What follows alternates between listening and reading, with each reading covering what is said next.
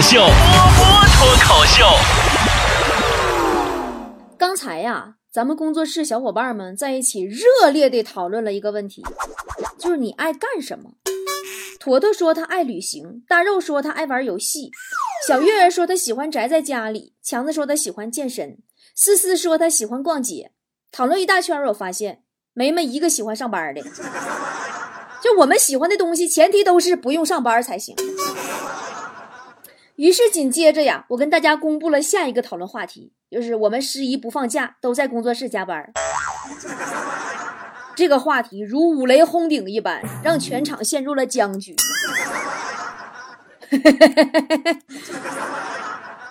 我坏不？感觉上一个十一加班好像就在昨天，转眼又是一个十一了。接下来的七天漫长加班路，让每个人呐都有一种想去院子里边把拴狗那绳找来上吊的欲望。你们发现没有？小的时候，我们总感觉每天很短，每年很长。可是长大工作后的我们，对这个世界的感受却变成了每天很长，每年很短。然后我就劝大家，我说呀，我年轻人啊，我这时候得打鸡血，对不对呢？我说年轻人啊，要努力呀，你总不能天天躺在家里呀。然后坨坨说：“波姐，波姐，我觉得天天躺着可以减肥。你看那很多文学作品里边不都说吗？他天天躺在床上，日渐消瘦。”我说：“no，坨坨。”你去美国一个半月，你就天天躺着，自己胖多少斤，自己心里没有数吗？咱大家伙也都拍拍良心，扪心自问一下子，真正生活当中，谁日渐消瘦了啊？不都越胖越越躺越胖吗？自古啊，有句老话叫“少壮不努力，老大干快递”。刚才我还给强子讲了这个古语，我说强子，你看哈，少壮不努力。老大干快递，送快餐，干工地，搬水泥，和砖啊不和水泥，搬砖，摆地摊儿，摊煎饼果子，擦皮鞋。强子说：“我知道了，波姐，小时候不努力，长大以后就业面就会特别的宽广。”我一看这不行啊。就是这种不努力的，我得给他继续洗脑啊，对不对？我说强子，你要成熟一点，你学学人家隔壁老王，这么多年来兢兢业业、勤勤恳恳、努力工作，买车买房。你再看看你啊，再这样下去，你的人生就只能是一场大富翁游戏，什么都买不起，只能到处付房租。我说老王，王哥，来，你给强子讲一讲什么叫成熟。王哥呢，整了整衣襟儿，很严肃开始讲说“ 这个什么叫成熟呢？五年前呀，我两千多一个月工资的时候，抽的呀是十七块钱一包的烟，每天呀吃八块钱的早餐，晚上啊还要下馆子。这是什么？这是年轻呀！现在。”我一个月万八的工资啊，抽的是七块一包的烟，早餐啊都舍不得多加个鸡蛋，只为了省钱去做大保健，太尼玛舒服了，这就叫成熟。滚！王哥，你可不可以给我滚犊子？就是隔壁老王，就是这种啥呢？他就是他毛病，就是一张嘴就能把天聊死。这种员工啊，也只有我这样的老板能忍受他。去年过年的时候，老王突然找我说：“老板呀，今年呀，您给我的这个年终奖不太对，好像多了一点。”哎呦，我瞬间对他肃然起敬。我说：“王哥，你真是好样的呀，你是个诚实的好员工啊，你快拿来我看看。”老王拿出工资单说：“老板，你看，就是这里多了一个小数点。”滚！我们都烦隔壁老王唠嗑，真是要死。我点一个沙拉外卖，他螳螂来一句：“这挺大岁数了，这么个玩意儿不能自己做吗？你还花钱点外卖吗？”啊！我我吃个酸奶，他又来了。哎呀，这玩意儿都简单，你自己搁家做呀。王哥，我做你奶奶个腿儿啊！老娘辛苦工作赚钱，不就是为了能用钱买到的，绝不自己动手吗？思思那个人啊，说话就直来直去，有回实在受不了了，跟老王直言不讳说：“王哥，我每次听你说话，怎么就那么的不爽啊？” 老王瞥了思思一眼，说。哎呀，要是听我说几句话你就爽了，那还得了？由此可见呐，人在职场也好，还是生活中也罢，与人沟通更有效的链接是非常重要的。并且自从我开了波儿姐那个电话亭以后，一直播的那个啊，每天晚上那个周一到周五晚上九点到十点那个直播，我发现啊。就是每天给我咨询的，在职场因为不会跟同事沟通，造成困扰特别多。昨天晚上你们都听没？一个小姑娘不知道随不随礼，还给我打个电话。同事结婚，还有个小姑娘，同事抽烟，她不知道咋说，哎，她也给我打个电话。甚至更严重的，有的都因为这个想辞职了。但关键是你这家辞职了，下一家如果还是跟同事相处不好的话，不是一样吗？还有的人说哈，哎呀，那我不打工了，我创业。在这里呢，我送给所有想创业的年轻人几句话：创业这种事儿呢，千万不要磨磨唧唧，一会儿市场调查呀，一会儿考察合伙人啥的，用不着你左思思右想想，对吧？你犹豫不决，一晃的时间过去几个月了。要知道人生苦短呐，有了创业的点子，咱马上下手就干，早点亏没了，早点醒悟，对吧？你创业哪那么容易呀？你以为当老板就不用跟同事好好相处了吗？接下来咱们来听一个我直播当中遇到过的一个跟同事上下级之间都不融洽的真实的案例。听完之后呢，我再掰开给大伙细说，给职场小白们列举出实打实的职场人际关系妙计。别走开哦，今天节目是价值百万的职场干货哦。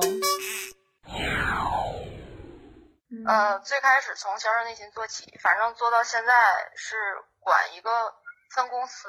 但是呢，我现在的能力呢，我觉得我没有这个能力去管这个分公司。但是我的老大，我的我的上最开始是做内勤，然后做他的助理，然后最后他把我给分出来，特别累。特别特别累。你现在是你觉得你不能胜任这份工作是吗？对，第一啊，就是这个人事斗争的问题。嗯，每个公司可能都有这个人事斗争。嗯，我觉得我不太会这方面的东西。再有就是套路挺多的，我又没做过业务，我能对这个行业的大致流程，包括跟厂家的对接都很了解。但是管下边人他可能不服。那么现在我来问你了，老板为什么要让你干这个活？我老大是想栽培我。想栽培你，那他为什么想栽培你呢？可能是觉得我还是一个比较上进的人吧，我是一个特别特别负责任的人。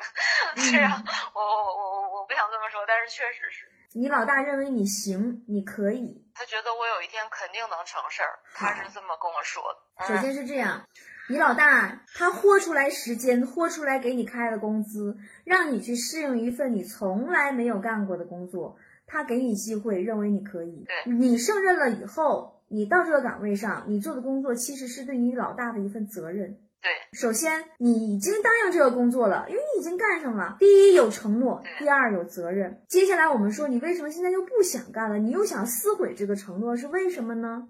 因为你遇到了困难。嗯，人这辈子都会遇到好多好多困难，有些事儿是解决不了的，就是。它是一个一个公司体制的问题，就比如说公司的这种流程，我们老板很年轻，是一个是是一个女的，今年才三十四岁，其实没有什么文化。呃，公司的所有任命从来没大范围的，就是说把所有的员工召集在一起，比如说任命我啊，说从今天开始，那个谁就开始做咱们公司的什么销售副总也好，或者什么什么一个岗位也好，没有明确的岗位授权，然后就小范围通知，所以吧。下边员工都不知道找谁，还有一个问题是哈，越级上报的这个事儿，所有人都可以给老板打电话，就是下边小员工哈都可以给老板打电话去告中层领导的状。下边员工不听你的一个主要原因，还有就是这一点，这不是公司体制问题呀，这是你们内部一个人员链接沟通的问题，跟体制有屁关系啊！你知道我听到现在，我听到你都是在推卸责任。你作为一个受害者，你觉得你受害于所有的员工，又受害于老板。你觉得老板没有给你授权。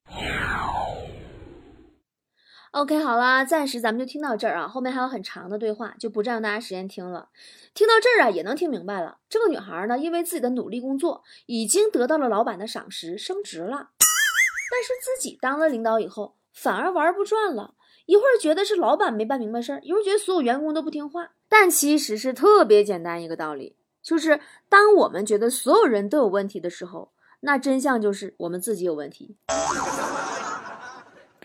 这世界上不可能所有的任何人啊、事儿啊都是为我们量量身打造的呀，我们又不是太阳，对吧？十年的职场经验和三年自己当老板的经历告诉我，只有不会当领导的人才会觉得事情啊都好复杂呀，最后掉进负面的情绪里，顾此失彼。曾经我在辽台上班的时候，负责过一个小部门，啊呀我去！从来不会跟人打交道的我，一个做业务的，一个做节目的小主持人哦，突然就哪哪都玩不转了，给我累的呀！每天恨不得自己工工作二十八小时，那都搞不定，最后导致我休息又不好，然后自尊心又受打击了，因为你项目没做好呀，然后你休息不好，注意力又不集中啊，精神状态极其的不好。有一次接待客户，我带客户啊去见我顶头上司，进领导办公室，我就指着我们领导那个椅子给客户介绍。这是我们李总，然后指着我们领导跟客户说：“来这边坐。”我都懵了。那时候我犯了一个最低级的错误，就是跟下属沟通不好，安排下去执行任务这个也不给力。我又不想呢辜负领导对我的信任，最后全揽过来自己干，累得跟王八犊子似的。做一个单位里的中层啊，其实挺难的。你上有老板，下有员工，弄不好你就受夹板气。最后啊，我终于搞明白了，中层领导其实呢，就是做一根承上启下的中枢神经。统共就俩职责：第一，中枢神经干什么？你想对吧？第一，神经它得理解大脑想干啥；第二，然后它对手脚发布大脑给予的指令。说白了，就是对上理解老板这个大脑的意思，然后对下。给作为手脚的这些员工们发布指令，你千万不能跟当年我似的，自己去当手脚了，气个脑瓜子往死里干呢，都没有时间去检查手脚的工作了。中层干部就好比唐僧，咱们看唐僧，他整个取经过程当中，他就干俩事儿。第一个是遵从领导唐王的这个指令去西天取经，对吧？第二个是分配工作，悟空，你看看前方有没有妖怪。八戒，你去化点斋饭来。烧净，挑好行李，然后白龙马负责交通，对吧？归期，你看他干啥了？当然啊，中层呢对领导意图的揣摩也是一个技巧。身在职场，说话呀都是话里有话的，这点大家都知道。你就打个最简单、最简单的例子吧，就招聘的时候，对不对？你招聘的时候，你深有体会吧？人家要说我们定好了会通知你，那人就是不要你。人说你的理想是什么？那他就是不想给你钱。人要说啊，前期累点，运转正常了就双休了，说明啊这个单位啊连休息都保不了啊。如果说啊再做一个月吧，啊就当给老板帮帮忙，这其实就是把你开了，但暂时还没找到替补。包括现在我看某些公司的招聘帖里边说什么单位有零食、咖啡随便喝，我们有猫，老板很帅哟。这里边的意思基本就是说明这个公司啊穷的要死，事儿还多。但是呢，揣摩领导心思也要有尺度，你不带明目张胆你就拍马屁的。曾经啊，我聊他有个同事就是，咱就不说是谁了，我们好几个人陪领导打麻将，领导呢无意中就搁那说说呀，我这个人啊，我最欣赏的就是蒋介石。宋美龄喜欢梧桐，蒋介石就在南京坐满了梧桐啊！哎，我那同事啊，瞬间心领神会，打出一张梧桐，领导糊了。哎，我们心里一喜哇，这大傻逼！这个时候啊，他虽然博得了领导的一时的高兴，但无意中他把自己跟同事之间的关系却拉远了，这也是行不通的。那么接下来咱们说如何跟下属或者说说同事融洽的工作呢？其实最重要的，因为工作嘛，还是工作之间的沟通，学的是怎样跟员工或者说同事交代和安排工作。交代清楚了，就会更好、更快的达成结果。说着容易，但实际我发现好多人根本不会跟别人唠嗑，安排任务这事儿就说不明白了，就很简单点事儿。我跟你说，赶紧的拿小本记上啊！这个不仅适用于老板、中层对下属和下属之间的沟通，也很管用的。给别人交代任务，第一你要清晰，你要让人干什么。就把话说明白。哎呀，你要知道，现在好多人啊，说话说不明白呀。昨天思思编辑公众号推文给我发条微信，说波姐，你给我发一张你照片，我编平台用。完就完事儿了，我就懵了，要啥照片啊？啥样照片？像素多少？什么场景的照片？你要编辑什么类型的文章用？你目的是什么？我啥都不知道，我给你发啥？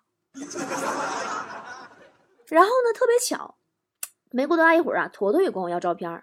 说呢，他是要在淘宝上架用的。坨坨是这么说的：“说波姐，给我两张或者三张你的手拿咱们店铺里的美白面膜的照片，因为今天店铺开始要做国庆节期间秋季补水打七折活动的推广了。照片要原图，保持清晰度，生活照就可以，因为那样会更有真实感。要横版的，不要竖版。就比如我发给你在几张网上看到的。”其他店铺做活动的网红店主的图，你参考一下。今天下午三点之前务必发给我，留给我做图的时间。哎，你看看，有头有尾，有时间限制，有工作要求，这么沟通工作还能不顺利吗？还能出错吗？对吧？你可能会说了，说哎呦，那像思思的那一种，一句一句沟通方法就是多费几句话而已嘛。不对呀，宝宝啊。你每次一到你这儿，你就让你同事跟你费好多话呀，才能弄懂你意思啊。时间长了，谁不烦你啊？大家都很忙的。再有就是东一句西一句的这个过程当中，零零散散，很容易有遗漏和理解的偏差，直接导致工作完成不达标。然后这个失误你说算谁的？矛盾这不就产生了吗？还有的人啊更逗，上来就发微信问你一句在吗，亲？然后这人就丢了。也让人很蒙圈呀！你要干啥？你要真着急，你就打个电话；你要是真有事儿吧，要安排，你就直接说事儿。你说你一句在吗？完人儿就飞了，人间蒸发。然后你说回头领导问起这事儿办没办，你再来一句我问他在不在了呀？他没回我话呀。你说你这个失职算谁的？同事之间矛盾不是又来了吗？我还特别头疼一种人啊，好好一段话，他不一次说完，劈开一句一句崩。微信响的噼里啪啦，跟炸了似的。咱工作室财务小玉就这样式的。第一句，波姐，完事儿了。第二句，在吗？完事儿了。第三句是这样的。第四句，我有个急事儿。第五句，你有时间吗？第六句，如果有时间的话，看下微信哦。第七句，刚才坨坨跟我说。你看，微信响到第七次的时候，才勉强要进入主题。这种断点式的交流方式啊，特别干扰对方的正常工作和注意力。你本来呀，这一件事儿，你可以打扰他一次，然后你打扰他好几次，其实是追根究底什么心理呢？就是没有换位思考，没有考虑到对方的感受。你换个角度想。如果是你的话，你正忙得焦头烂额的，一会儿蹦出条微信看一下没内容，再来一条又没内容，你闹心不闹心？对吧？实践证明，越忙的老板越讨厌一会儿一句的。有啥话咱不能一气儿说完呢？对不？你毕竟工作是一个很严谨的事，又不是撩妹泡小伙，有一搭无一搭就搁那咔咔聊。真的，你别轻视这些看似微不足道的小细节，正是他们在一点点的摧毁你在同事和领导心中的好感度。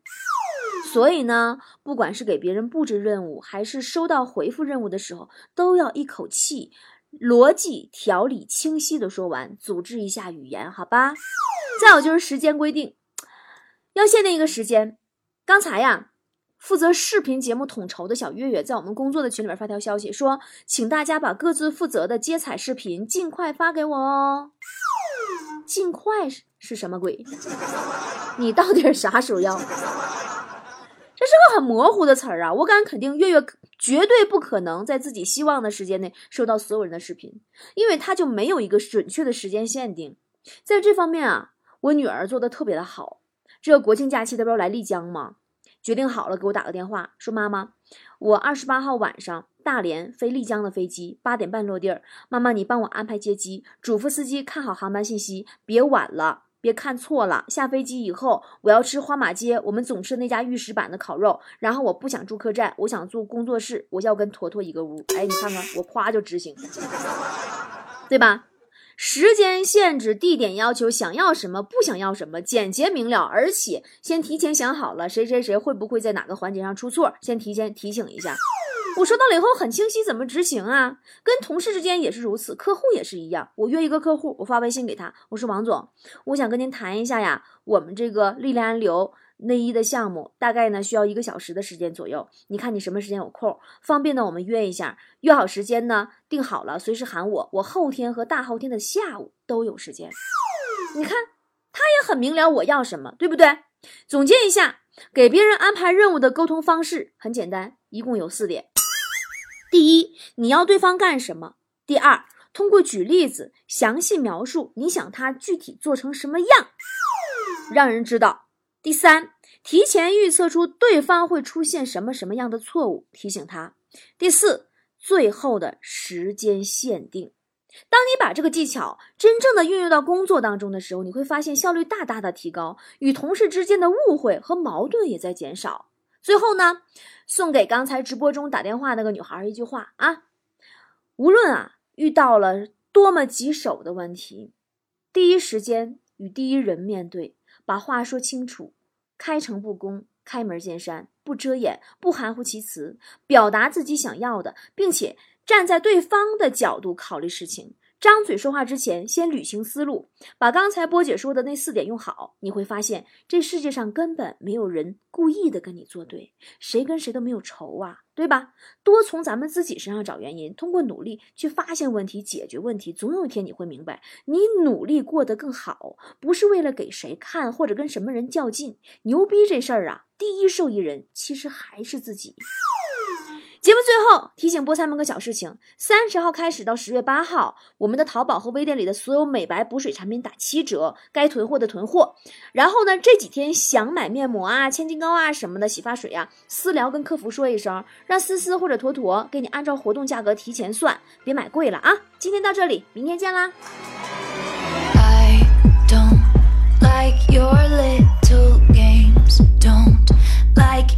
the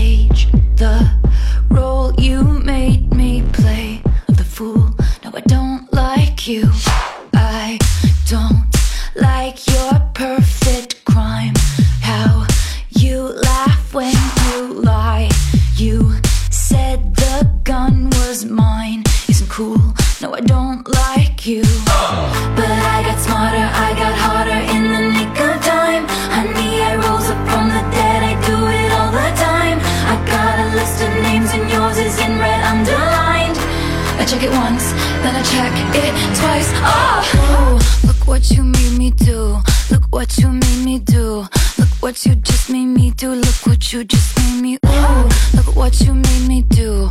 Look what you made me do. Look what you just made me do. Look what you just made me do. I don't like your kingdom keys. They once belonged to me. You asked me for a place to sleep, locked me out, and threw a feast. The world moves on another day, another drama, drama. But not for me, not for me. All I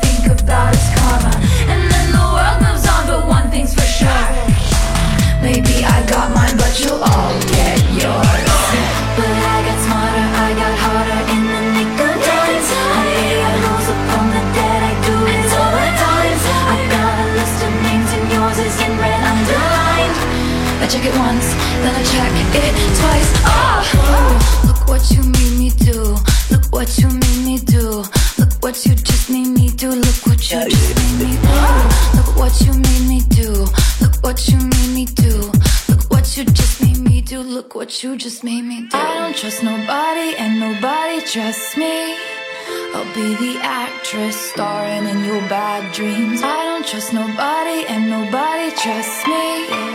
I'll be the actress starring in your bad dreams. I don't trust nobody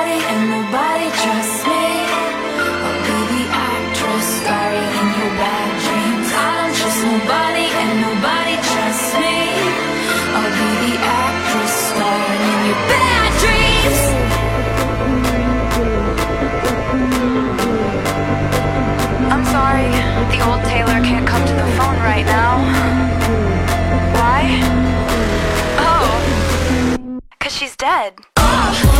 Look what you made me do. Look what you made me do. Look what you just made me do. Look what you just made me do. Look what you made me do. Look what you made me do. Look what you just made me do. Look what you just made me do. Look what you made me do.